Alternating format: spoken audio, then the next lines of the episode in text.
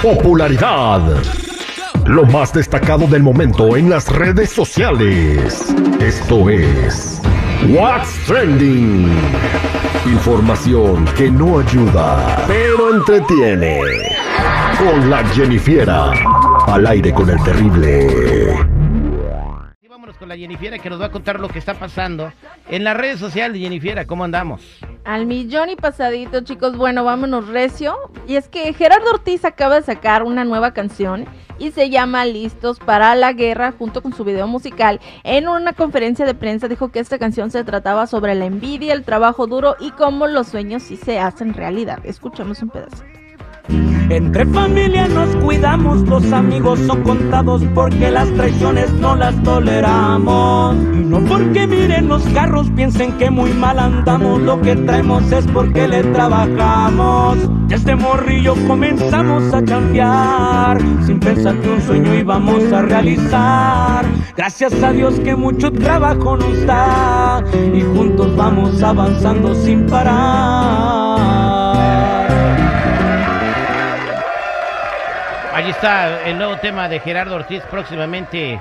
Pídanlo en su plataforma favorita, Jennifiera. Ujú. ¿A ustedes cómo les pareció? ¿Sí les agradó? Del 1 al 10, ¿cuánto le ponen? Un 7.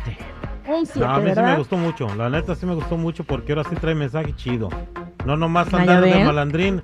Tienes que traer Bueno, carros buenos. De tranquilito a este rola, pues, o sea, se ve una diferencia de tranquilito la supera. El sonido es Sí, diferente. muy buena. Porque aquí nada más escuchamos el bajo y el requinto, nada más.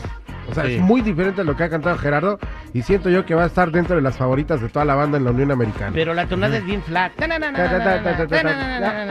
Porque no es como para levantar polvo, es nada más como para hacer alusión Para a que algo se bueno, lo metan. O sea, Oye, no, No, no, tú. no, no.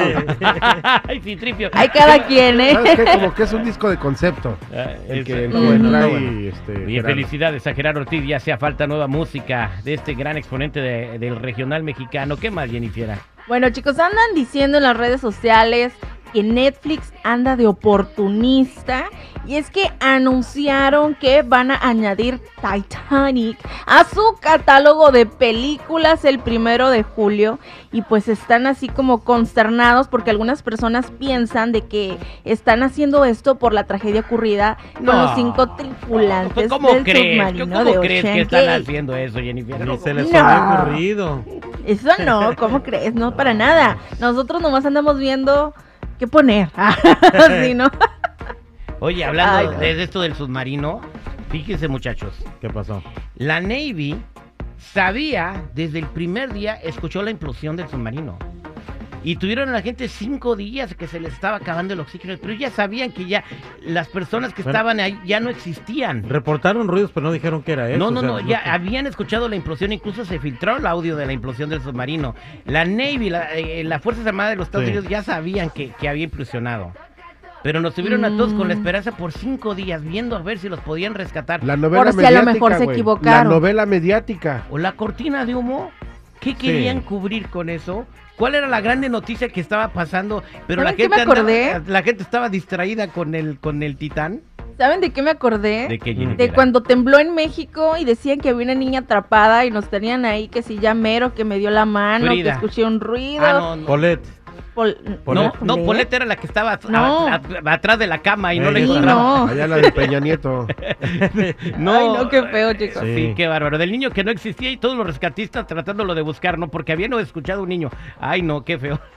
No, sí, la verdad, qué feas cosas se han contado. Deberíamos de hacer una sección ahí de cosas que han choqueado. Cosas que han choqueado ya. Anótalo, seguridad, por favor. Cosas que han choqueado, vamos. Ándale, bueno, vámonos por otra cosa. Y es que, ¿qué te puede hacer el calor para que salga tu ingenio? Bueno, pues ahí en México se hizo viral un video en donde se ve un hombre metiéndole hielo a su tinaco para que pues el agua le saliera fresquecita. Bien, bien Qué bueno. pensado. O sea, la andaba metiendo. En el Rotoplas caben como mil galones de agua. Ajá. Échale 10 barras de ¿Qué- hielo qué ese que pueden- venden en 100 pesos cada barrota. ¿Pero qué le pueden hacer 10 10 barrotas? No, le estaba hecho- ¿Cómo era el hielo, Jennifer? ¿No se ve en el video? Pues era de esos grandotes, pero del que sí está en cuadritos. Del que no era usan- en barra. De, ah, no era en barra, eran unas bolsotas grandes de cuadritos de hielo.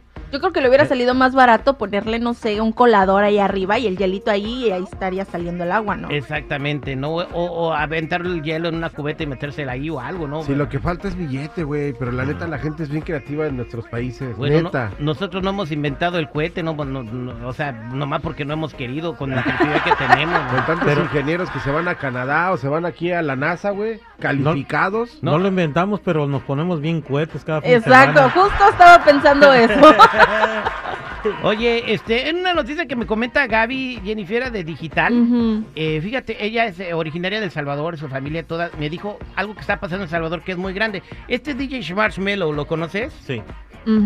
Estuvo en un estadio de, de El Salvador que se llama Mágico González, en una presentación donde fueron más como, como 70 mil, 80 mil personas a verlo y aparte estuvo conversando con Nayib Bukele.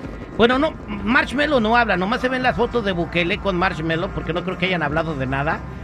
Eh, y pues está llevando este espectáculo y se ve increíble, ¿no? Increíble eh, la presentación de este artista internacional en El Salvador y bueno, pues hizo y le llevó un poquito de alegría a toda la gente salvadoreña. Saludos a toda la gente, a todos los guanacos. Ahí de parte del Marshmallow, Jennifer. Perrón el concierto, a ver cuándo Oye, vamos a ver nosotros. Oye, ¿y sabes qué es lo curioso? Ese vato nomás es un DJ, ¿no, Jennifer? No, pues es un DJ.